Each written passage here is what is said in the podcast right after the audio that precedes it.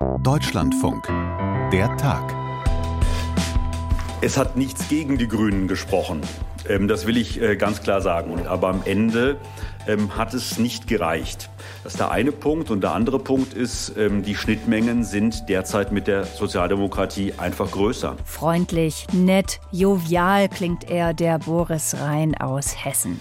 Was der neue und künftige Ministerpräsident da ankündigt, ließe sich aber auch als knallharter Rauswurf bezeichnen.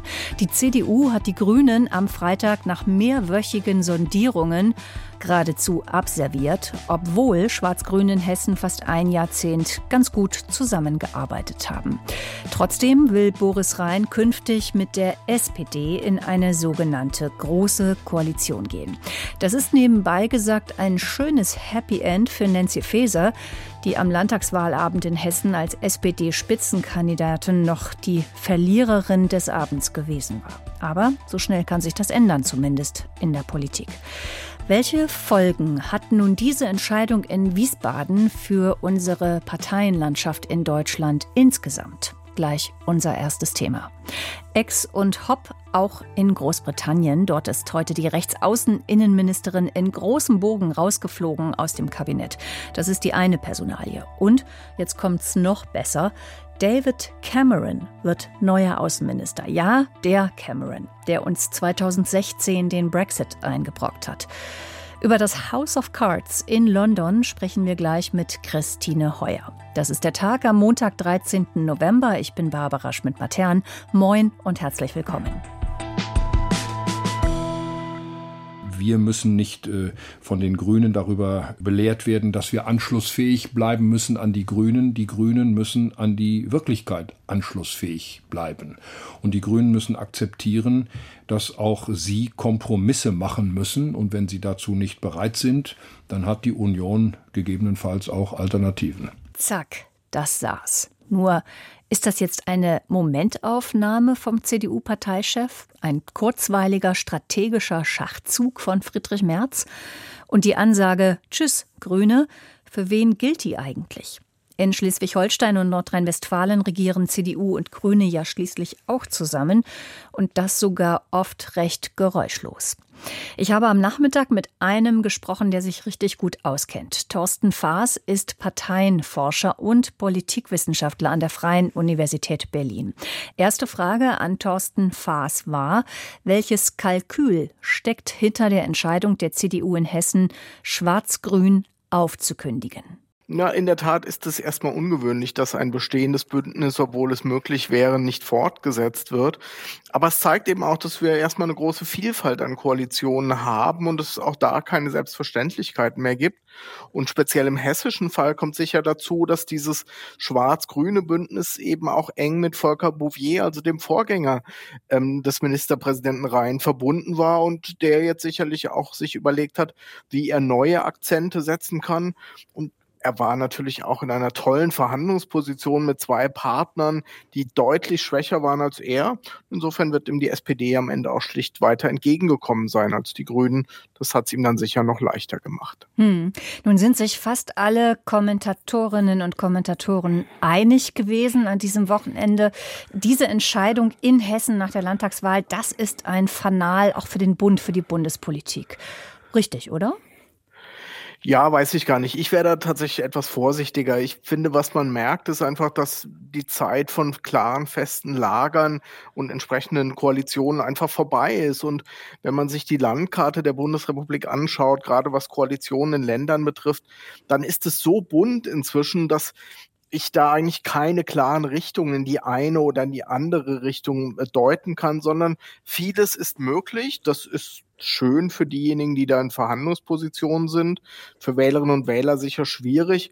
Ich glaube, was wir sehen, ist das, was man zwischenzeitlich mal so ähm, als, als Modell hatte. Schwarz-Grün, das wird der neue Standard dass das einfach eine falsche Erwartung war. Dazu ist es 21 im Bund nicht gekommen, dazu ist es jetzt auch an anderer Stelle nicht gekommen, sondern auch da sehen wir, vieles, vieles ist möglich, aber nicht nur eine Option wie Schwarz-Grün. Okay, also mit anderen Worten, diese Schwarzmalerei, Wortspiel, haha, äh, äh, dass das ein Auslaufmodell sei, war ja jetzt auch viel zu hören und zu lesen in diesen Tagen. Das halten Sie auch für übertrieben, also für Schwarzmalerei. Naja, also Auslaufmodell würde ja jetzt eigentlich begrifflich auch schon voraussetzen, dass wir das seit vielen, vielen Jahren, Jahrzehnten haben. Und das stimmt ja zunächst einfach mal nicht, sondern Schwarz-Grün ist immer noch ein recht neues Koalitionsmodell und auch immer noch kein ganz selbstverständliches Koalitionsmodell, weil einfach die Unterschiede zwischen den beiden Parteien, insbesondere auch wenn man Wählerinnen und Wähler oder auch Mitglieder anschaut, einfach sehr groß sind. Auf, auf der Ebene von Parteiführungen ist man sich da häufig sehr nahe vielleicht auch kulturell so gefühlt sehr nah, aber das kann diese Unterschiede nicht wegwischen und insofern könnte man sogar umgekehrt fast provozieren, fragen, ist es fast bemerkenswert, dass es jemals zu diesem Schwarz-Grün als neues Standardmodell Narrativ gekommen ist. Aber ich finde, weder das eine noch das andere ist gerechtfertigt. Ähm, weder war klar, dass das jetzt überall plötzlich schwarz-grün oder wie in Baden-Württemberg grün-schwarz geben würde.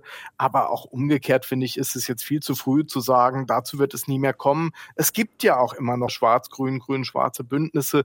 Die hören jetzt auch nicht auf und Gerade wenn man Baden-Württemberg sich anschaut, da hat Herr Kretschmann sich ja bewusst auch dafür entschieden, dieses Bündnis fortzusetzen. Wenn Sie nach Schleswig-Holstein schauen, ähnliches Muster, bewusste Fortsetzung, wüsste nicht, warum das dort jetzt in Zukunft nie mehr möglich sein sollte.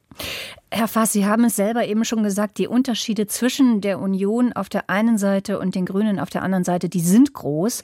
Ich habe mir vor unserem Gespräch versucht aufzuschreiben, wo ich überall Unterschiede erkenne. Gemeinsamkeiten sind mir dann gar nicht so richtig eingefallen. Die Unterschiede Unterschiede sind riesig in der Migration und Asylpolitik, beim Klimaschutz, bei der Finanzpolitik, also investieren oder die Schuldenbremse einhalten, beim Thema Bürgergeld. Äh, jetzt sind Sie an der Reihe. Gibt es denn auch inhaltliche Schnittmengen überhaupt noch? Ja, durchaus. Ich glaube, ähm, in einem anderen Sinne aber, als wir das vielleicht klassischerweise gewohnt sind. Typischerweise denken wir über Koalitionen nach, dass es da weite, weite Schnittmengen gibt in ähnlichen Politikfeldern, ähm, die dann sozusagen zu Überlappungen führen und entsprechenden Koalitionen. Ich glaube, bei Schwarz-Grün war die Idee immer insofern ein bisschen anders, dass man einfach sehr unterschiedliche Themenprioritäten gesehen hat. Traditionell würde man sagen, so eine Wirtschaftspolitik, Sicherheitspolitik, vielleicht auch innere Sicherheit bei der Union, aber eben gerade auch ein starker Wirtschaftsfokus bei den Grünen, natürlich Umweltpolitik und gerade das war eigentlich immer ein Thema und das hat man auch beispielsweise in Nordrhein-Westfalen sehr deutlich gesehen im dortigen Koalitionsvertrag, wo man gesagt hat, die Zukunftsherausforderung ist eigentlich den traditionellen Gegensatz zwischen Ökonomie und Ökologie in was Produktives gemeinsam aufzulösen. Und indem wir uns hier zusammentun, schaffen wir quasi aus zwei Puzzleteilen, äh, vielleicht ohne große Schnittmenge ehrlicherweise, aber trotzdem etwas Größeres, was so vorher nicht da war. Und das ist natürlich etwas gewesen, was funktioniert hat und, und was auch, man könnte sagen, in die Zeit passt, denn das ist ohne Zweifel die große Herausforderung. Vielleicht könnte man jetzt deswegen auch sagen, die Enttäuschung, die wir an der einen oder anderen Stelle sehen, ist, dass es nicht einfach ist, einfach so zwei Dinge zusammenzuführen, wenn es dann nicht doch gemeinsame Schnittmengen gibt, auf die man das dann auch aufbauen kann. Aber nochmal, dass das Schwarz und Grün, insbesondere auf der Ebene von Parteiführung, aber auch darunter, jetzt nicht mehr zusammenfinden können zukünftig, das finde ich wirklich verfrüht. Und da sollte man sich dann vielleicht auch von der einen oder anderen Äußerung, die Grünen seien der Hauptgegner, was wir so gehört haben, glaube ich, nicht täuschen lassen. Das ist irgendwo auch strategische Kommunikation. Am Ende finden Gesprächspartner, Verhandlungspartner natürlich auch zueinander. Stichwort Hessen, es war ja keine Entscheidung gegen Schwarz-Grün in einer Situation, wo es keine Alternativen gegeben hätte, sondern eben eine Auswahl, die der Ministerpräsident dort eben auch treffen konnte. Hm. Handelt die Union, in diesem Fall jetzt die CDU in Hessen, aber auch Markus Söder hat ja vorher in Bayern erklärt, äh, mit den Grünen machen wir es auf gar keinen Fall mehr. Handeln da jetzt die Vertreter der Unionsparteien aus Taktik oder aus Überzeugung? Ich glaube, was man daran sehr schön sieht, ist, dass ähm, die Zeiten vor der Wahl eben anderen Logiken folgen als Zeiten nach der Wahl. Denn gegen Grüne und die entsprechenden Frames sind ja dann auch immer zu hören, grüne Verbotspolitik, Umerziehung und was dann da alles so kommt. Das funktioniert natürlich in einer zugespitzten politischen Kommunikation vor der Wahl vermeintlich sehr gut. Ehrlich gesagt bin ich nicht ganz sicher, ob es wirklich immer gut funktioniert, aber zumindest diese Zuspitzung gehört ja dann doch häufig zu Wahlkampfzeiten das endet ja häufig schon um 18 Uhr am Wahlabend in den ersten Analysen. Da werden viel moderatere auch sachlichere Töne dann mitunter angeschlagen. Und auch das ist interessant in diesen Zeiten, dass gerade auch die Zeit nach der Wahl, wo früher um 18 Uhr klar war, was in einem Bundesland passiert im Lichte eines bestimmten Wahlergebnisses, die funktionieren jetzt eben auch völlig anders. Die Zeit nach der Wahl ist fast genauso spannend wie die vorher, weil auch da noch Entscheidungen ausstehen, nicht mehr Entscheidungen von Wählerinnen und Wählern, sondern eben von, von Parteiführungen. Aber die beiden Entscheidungssituationen sind eben gänzlich andere und entsprechend anders fällt auch die politische Kommunikation aus. Ich glaube, man muss aus Parteisicht aufpassen, dass man sich nicht vor der Wahl so sehr einmauert oder abgrenzt in bestimmte Richtungen, dass dann nach der Wahl nichts mehr geht in diese Richtung, das hat Hessen ja auch mal erlebt und da haben wir dann auch Ausschließeritis mal gelernt als Wort. Also, dass man sich vor der Wahl ähm, beispielsweise damals gegen ein rot-grün-rotes Bündnis ausgesprochen hat und danach das gemacht hat, aber das galt dann fast als Lüge, als Wortbruch. Aber trotzdem, vor der Wahl klar positionieren, aber sich trotzdem diese schmalen Fenster für die Zeit nach der Wahl offen zu halten. Das scheint mir eigentlich so die Herausforderung der heutigen Zeit zu sein. Hm. Dann kommen wir mal auf die Grünen. Jetzt haben wir eine ganze Menge Analyse von Ihnen über die Union auch gehört. Äh, gucken wir noch mal genauer auf die Grünen drauf. Die äh, Co-Chefin Ricarda Lang hat heute Morgen bei uns im Deutschlandfunk erklärt, gibt es noch nachzuhören, das Interview in unserer DLF Audiothek App. Ähm, Ricarda Lang sagt, diese Krisenmüdigkeit, die gerade so viele Menschen befallen hat, die wird jetzt einfach auf unsere Partei projiziert, auf die Grünen. Ist das jetzt nur ein Versuch, sich aus dem momentanen parteipolitischen Schlamassel rauszureden oder ist möglicherweise an dieser These etwas dran? Nein, da ist, glaube ich, schon etwas dran und das mag man dann als unfair oder, oder als ein Abladen irgendwie empfinden, aber bestimmte Themen sind eben mit bestimmten Parteien und auch Akteuren besetzt und die, die Agenda der Grünen, gerade auch in der Ampelregierung, ist natürlich eng verknüpft mit Transformationen und auch vielen Herausforderungen, andere würden sagen Belastungen, die damit einhergehen und dass Menschen das dann eben auch bei der Partei, bei den Akteuren verorten, bei denen sie das auch medial ähm, sehr häufig eben sehen oder wo sie die entsprechenden Interviews hören, das, das ist schon nachvollziehbar. Das, das ist für die Grünen eine, eine große Herausforderung tatsächlich und das hat man auch schon in vielen, vielen Wahlkämpfen erlebt, dass diese Agenda des Umbaus der Wirtschaft, auch des, der, der, der Anpassung unseres Lebens an die Herausforderungen des Klimawandels, Dagegen kann man sehr leicht mobilisieren und auch polarisieren.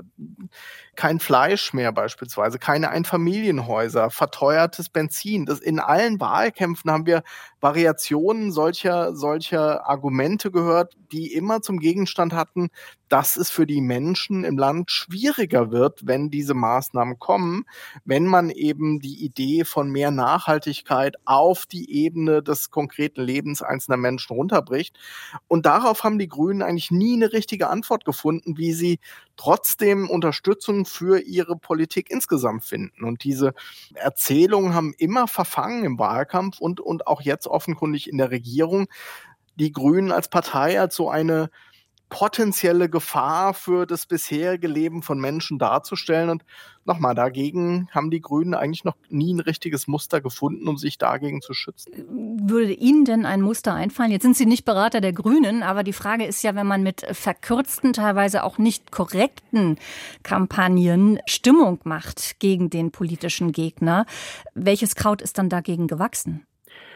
Ja, ich glaube, auch das hat man heute Morgen im Interview ähm, von Ricarda Lang gehört, dass sie gesagt hat, wir haben eigentlich die soziale Komponente vergessen bei der ganzen Dimension und hätten von Anfang an vielleicht ein viel stärker auch ein Gefühl bedienen sollen, dass, dass uns, uns als Partei, die Grünen, die Herausforderungen, die Zumutungen vielleicht klar sind, aber dass man genau deswegen auch von Anfang an Abfederungsmaßnahmen oder eben auch Maßnahmen von Umverteilungen mitdenkt, ähm, die werden dann häufig so nachgeschoben und dann, dann ist es eben oft zu spät, weil sich bestimmte Argumentationsmuster schon festgesetzt haben. Ich glaube, was wir gelernt haben, ist, dass so abstrakte Argumente, ne, die, die Unterstützung für Maßnahmen gegen den Klimawandel, die ist ja grundsätzlich sehr, sehr hoch. Aber wenn es ins konkrete eigene Leben geht, wenn es in den Alltag geht, dann kommen eben die Ängste und Sorgen dazu. Aber auch für die Ebene lassen sich ja durchaus auch positive Erzählungen finden, dass das vielleicht hohe Investitionskosten sind mit bestimmten Heizungsanlagen, aber dass vielleicht perspektivisch laufende Kosten viel günstiger sein äh, werden. Nur als so ein Beispiel. Also ich glaube, man muss dem eigentlich auf der gleichen Ebene begegnen und sollte dem nicht so von abstrakt oben herab begegnen, weil das dann eben tatsächlich sehr oft schnell belehrend wirkt. Hm.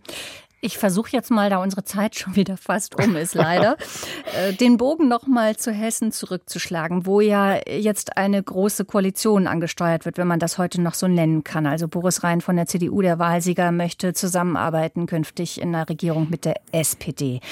Ist denn das möglicherweise ein Zeichen für den Bund, dass nachdem die Ampel so zerstritten und in sich verhakelt wirkt, dass wir in unsicheren, instabilen Zeiten möglicherweise auch auf Bundesebene wieder auf große Koalitionen zusteuern? Vielleicht sogar denkbar, dass Scholz, Olaf Scholz noch innerhalb der Legislaturperiode die Pferde wechselt? Also wir haben das ja auch in Berlin erlebt, wo ein rot-grün-rotes Bündnis durch ein schwarz-rotes Bündnis ersetzt worden ist. Hm, tatsächlich, Sie haben es selber angesprochen, ist alleine schon der Begriff der großen Koalition gar nicht mehr unbedingt angemessen. Also wir meinen eigentlich gar nicht mehr das Gleiche, wenn wir große Koalition sagen, sondern meinen eigentlich nur noch ein Bündnis von Union und SPD, das aber jetzt, wenn wir auf Hessen schauen, in, in der Zusammensetzung der, der Partner überhaupt nicht anders wäre, als es ein schwarz-grünes Bündnis in Hessen gewesen wäre. Im Gegenteil, SPD und Grüne waren ja wirklich exakt gleich stark dort. Also insofern merkt man auch daran, wie sich Koalitionsdynamiken verändert haben und dass man eigentlich diesen Begriff der GroKo der ja immer für was stand, dass eben zwei sehr große Parteien sich irgendwo auch in einer Ausnahmesituation zusammentun, der passt so eigentlich nicht mehr. Trotzdem, die Reaktionen in Hessen zeigen eigentlich, dass SPD-Unionsbündnisse immer noch sofort dieses Bild der großen Koalition in den Köpfen vieler Menschen auslösen, obwohl es eigentlich, wenn man sich die Koalition konkret anschaut, nicht mehr wirklich stimmt. Wir haben einen in Hessen sehr großen Partner, die Union dort, und einen deutlich kleineren Partner, die SPD. Insofern ist, glaube ich, eher so eine Normalisierung dort erkennbar und die SPD-CDU-Bündnisse, so sollte ich sagen, ist nichts Besonderes mehr, sondern hat sich einfach in einen viel breiter gewordenen Reigen möglicher Koalitionen eingereiht. Und natürlich kann das auch im Bund passieren, dass ein solches Bündnis, so es denn machbar ist, dann auch dort gewählt werden wird, weil auch wenn man sich die jetzige Situation anschaut, wir ja auch erleben, drei Partner, SPD, Grüne, FDP, immer auch ein bisschen schwieriger vielleicht im Operativen, als es zwei Partner wären. Also auch die GroKo liegt da auf dem Tisch als Option, ähm, hat aber ihre, ihre Besonderheit als, als besonderes Koalitionsmodell eigentlich verloren. Ah, nach der Wahl ist vor der Wahl und umgekehrt. Das gilt, glaube ich, mehr denn je auch im kommenden Jahr, dann dem Superwahljahr 2024. Da haben wir nicht nur die Europawahlen, sondern auch Landtagswahlen in Sachsen, Thüringen und Brandenburg. Und die Angst ist groß vor Wahlsiegen der AfD. Aber dazu kommen wir jetzt heute nicht mehr. Das heben wir uns für das nächste Gespräch auf. Danke bis hierhin, Thorsten Faas vom Otto-Suhr-Institut der Freien Universität in Berlin. Danke und tschüss nach Berlin. Sehr, sehr gerne. Tschüss. The wind of change that carried my own parents across the globe in the 20th century was a mere gust compared to the hurricane that is coming. Das ist eines der Zitate, die Suella Brotherman jetzt wohl das Amt gekostet haben. Als ihre eigenen Eltern eingewandert sind nach Großbritannien, da hätten sie nur eine Windböe im Rücken gehabt. Inzwischen aber, meint Brotherman, gleiche die Migration nach Großbritannien einem Hurricane. Die jetzt geschasste Innenministerin, die das da sagt, ist Tory-Mitglied, also eine Konservative, wobei das in ihrem Fall weit untertrieben ist. Brotherman war der Rechtsaußenposten im Kabinett von Rishi Sunak. Unsere Korrespondentin Christine Heuer in London habe ich am Nachmittag gefragt, welche Gründe es noch gab, dass der Premierminister seine Innenministerin gefeuert hat. Also es war ja lange damit gerechnet worden, dass Rishi Sunak Suella Braverman entlässt. Zu lange, wie die Mitte der Konservativen findet weil Suella Braverman so oft gespalten hat. Also sie hat öffentlich vom ersten Abschiebeflug nach Ruanda geträumt. Sie hat Migranten mit einem Hurricane verglichen. Zuletzt hat sie der Polizei vorgeworfen, die sei parteiisch, die drücke bei Linken und Pro-Palästinensern ein Auge zu, woraufhin dann bei der jüngsten Demo rechte Demonstranten die Polizei angegriffen haben. Es ist aber zu hören, dass Sunak sich schon vorher zu ihrer Entlassung dann durchgerungen hat nach langer Zeit, nämlich nämlich als Braverman Obdachlosigkeit eine Lifestyle-Entscheidung genannt hat. Also wenn ich diese Zitate höre, die du mir da auflistest äh, von Suella Braverman, hatte Rishi Sunak dann überhaupt noch eine Wahl, Braverman nicht zu entlassen? Der Druck auf ihn wurde natürlich immer größer, allerdings auch von beiden Seiten, von der Seite, die Braverman loswerden wollte und von der Seite, die Braverman ganz toll findet, also von den Moderaten genauso äh, wie von den wie von den rechten Tories, die natürlich dagegen waren, äh, dass er sie rauswirft. Aber trotzdem hat er natürlich als Premierminister immer selber die Wahl. Und bisher hatte er sich stets entschieden, Suella Braverman zu halten, um den rechten Flügel in seiner Partei bei Laune zu halten. Jetzt hat er sich entschieden, wieder stärker auf die Moderaten bei den Tories zuzugehen. Und vor allem sind das wahltaktische Entscheidungen, vermute ich. Rishi Sunak schwimmen die Fälle weg. Er sucht einfach nach einem Weg, dem Umfragetief zu entkommen. Und jetzt versucht er es eben statt mit der äußersten Rechten wieder mehr mit dem Zentrum bei den Konservativen und bei deren Wählern. Hm. Aber sie ist ja, wenn ich dich richtig verstanden habe, nicht sozusagen ganz weg vom Fenster aus der Politik. Suella Braverman hat ja weiter Pläne.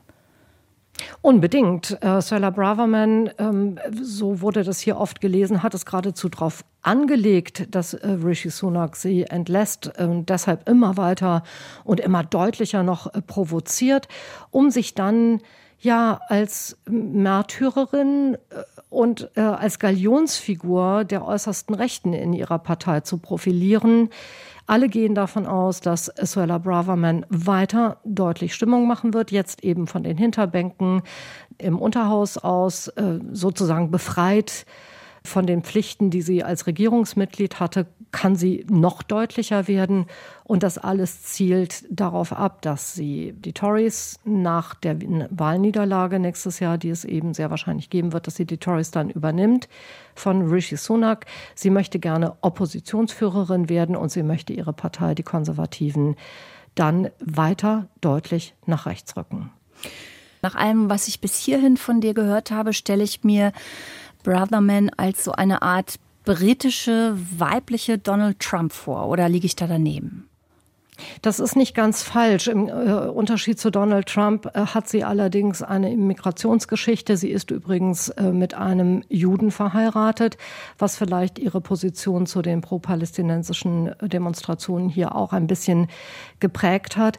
Und das ist eben das Interessante äh, auch hier an der Regierung. Das ist ja ein sehr diverses Kabinett wirklich äh, viele Minister haben hier eine Migrationsgeschichte. Und dass nun die Innenministerin, auf die das auch zutrifft, dass die so hartleibig rechts ist, das äh, ist natürlich dann auch noch mal ja, macht es eigentlich irgendwie noch krasser auch in der Beobachtung äh, durch die Bürger, dass so jemand eben dann sagt, aber Flüchtlinge diejenigen, die jetzt noch kommen und die kommen, die vermehrt kommen werden in den kommenden Jahren, das, äh, das sei ein Hurricane, da hat sie gesagt, also verglichen mit ihrer Familiengeschichte, das sei ein Wind of Change gewesen. Und nun kommt aber der Hurricane.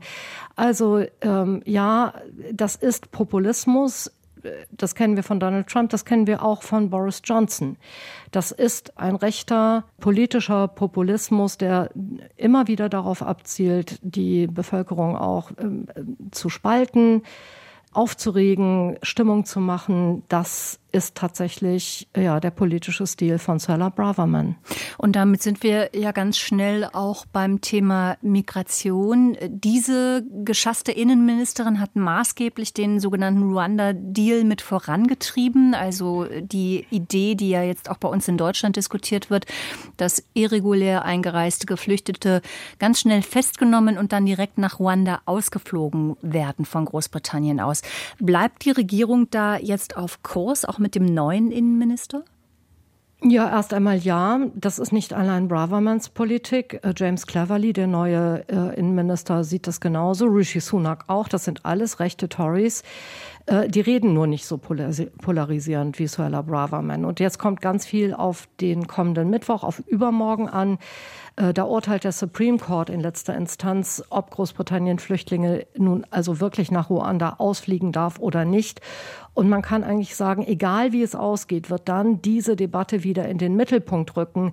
Dann werden die Rechten Druck machen, dass Großbritannien die Europäische Menschenrechtskonvention verlässt. Und die Parteimitte wird Druck aufbauen, damit das nicht passiert. Und Rishi Sunak wird eben von beiden Seiten diesen Druck dann auch wieder zu spüren bekommen. Hm. Gedulden wir uns also noch ein bisschen bis Mittwoch. Das Thema wird uns bestimmt noch dann weiter beschäftigen, wenn der Supreme mhm. Court in London gesprochen hat. Kommen wir mal auf den neuen Außenminister zu sprechen. Das ist nämlich die zweite spannende Personalie des heutigen Tages in London. Der heißt David Cameron, also der Premier, der den Briten im Wahlkampf einst ein Brexit-Referendum versprochen hat und dann die Geister, die er ja rief, nicht mehr los wurde. Es kam das Referendum, wir kennen alle die Geschichte. Und Großbritannien ist aus der EU ausgetreten. Kein Premier, würde ich jetzt mal sagen, der letzten Jahrzehnte hat die Briten so gespalten wie David Cameron. Und trotzdem darf er jetzt zurück an die Macht? Also was das Spalten angeht, da liegen, glaube ich, allein in den letzten paar Jahren Boris Johnson und Liz Truss doch noch deutlich okay. vor David äh, Cameron. Man könnte auch über Margaret Thatcher ein paar Worte verlieren in dem Zusammenhang. Aber richtig ist natürlich, er hat das Brexit-Referendum überhaupt erst angesetzt ziemlich deutlich, um selber persönlich an der Macht zu bleiben und ist dann, als er es überraschend verlor, ein Liedchen pfeifend zurückgetreten. Aber David Cameron ist ein Tory-Zentrist und er ist natürlich ein großer Name auch auf der internationalen politischen Bühne, einfach weil er Premierminister des Vereinigten Königreichs war. Und deshalb äh, schlägt äh, Rishi Sunak mit seiner Berufung mindestens zwei Fliegen mit einer Klappe. Er sendet ein Friedenssignal an die gemäßigten Tories und ihr Wählerklientel und er signalisiert der Welt, dass Großbritannien in schwerer Zeit sein Gewicht einbringen möchte. Außerdem wäre dann vielleicht die dritte Fliege, finde ich die Personalie Cameron so spektakulär, dass sie von der Entlassung Suella Bravermans deutlich ablenkt und ihr damit den Wind aus den Segeln nimmt. Wenigstens heute ist Suella Braverman tatsächlich nicht das wichtigste Thema im Königreich und nicht die wichtigste Personalie. Alle reden viel mehr über David Cameron. Also alles in allem ein erfolgreicher Tag für den, auf den es ankommt, nämlich Premier Rishi Sunak. Ja, also wenn das sein Ziel war, Bella Braverman da so ein bisschen den Wind aus den Segeln zu nehmen, ja, dann ist das ein Erfolg. Beim Rest äh, muss man hm, halt mal abwarten und gucken, äh, wie es so läuft. Also Rishi Sunak sucht einfach dringend einen Ausweg äh, aus dem Umfragetief seiner Partei und auch seine persönlichen Werte sind nicht gut. Und es fällt aber einfach auf, dass er immer häufiger Kurswechsel hinlegt. Er hat es mit Seriosität versucht, er hat es mit einer Annäherung an die EU versucht, er hat es genauso mit rechten Versprechen versucht und vor ein paar Wochen hat er sich beim Parteitag zum Garanten des Wechsels ausgerufen und gesagt, 30 Jahre lang hätten Mainstream-Politiker immer die einfachen statt der richtigen Entscheidungen getroffen. David Cameron war Premierminister von 2010 bis 2016, glaube ich. Ja, also heute holt er einen genau dieser Mainstream-Politiker aus den letzten 30 Jahren in sein Kabinett. Das wirkt auf viele ehrlich gesagt zunehmend verzweifelt, denn es ändert an den Umfragen überhaupt nichts. Die Wähler wollen die Tories nicht mehr in der Regierung sehen. Und ich will da jetzt keine Prognosen abgeben. Ich wäre sehr skeptisch trotzdem, ob die Berufung von David Cameron daran wirklich spürbar etwas ändert. Dann nur noch eine letzte Frage, Christine, die wir hier im Podcast immer gerne stellen, weil du ja als Korrespondentin vor Ort auch viel unterwegs bist, im Land wie auch in London selbst. Welchen Eindruck hast du denn aus der britischen Bevölkerung? Was macht das mit den Leuten? Diese, diese rechten Äußerungen von Politikern, diese Personalwechsel, gut, die sind jetzt ganz, ganz frisch, aber ist da eine Zunahme an Politikverdrossenheit?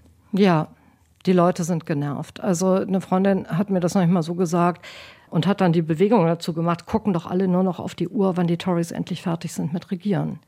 Und das Gefühl habe ich hier schon sehr, sehr lange. Dass, also diese ganzen Skandale, die Regierung von Boris Johnson, das Desaster von der Regierung Liz Truss, das ist ja an den Menschen nicht spurlos vorbeigegangen. Das merken die übrigens auch an ihrem Geldbeutel, was äh, gerade vor allen Dingen Liz Truss da angerichtet hat.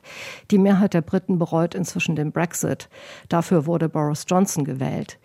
Einst ist ja jetzt auch schon ein Weilchen her. Also es gibt diese Partygate-Skandale, die, die keiner vergisst, weil es die Menschen eben persönlich berührt, privat in ihrem Privatleben berührt hat.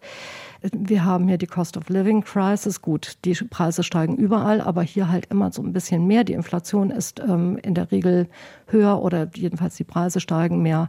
Es gibt weniger Arbeitskräfte. Ähm, das NHS hat diese Probleme mit Arbeitskräften auch deshalb, äh, weil viele einfach das Land verlassen haben, weil das mhm. waren auch viele osteuropäische Ärzte und Pflegerinnen und so.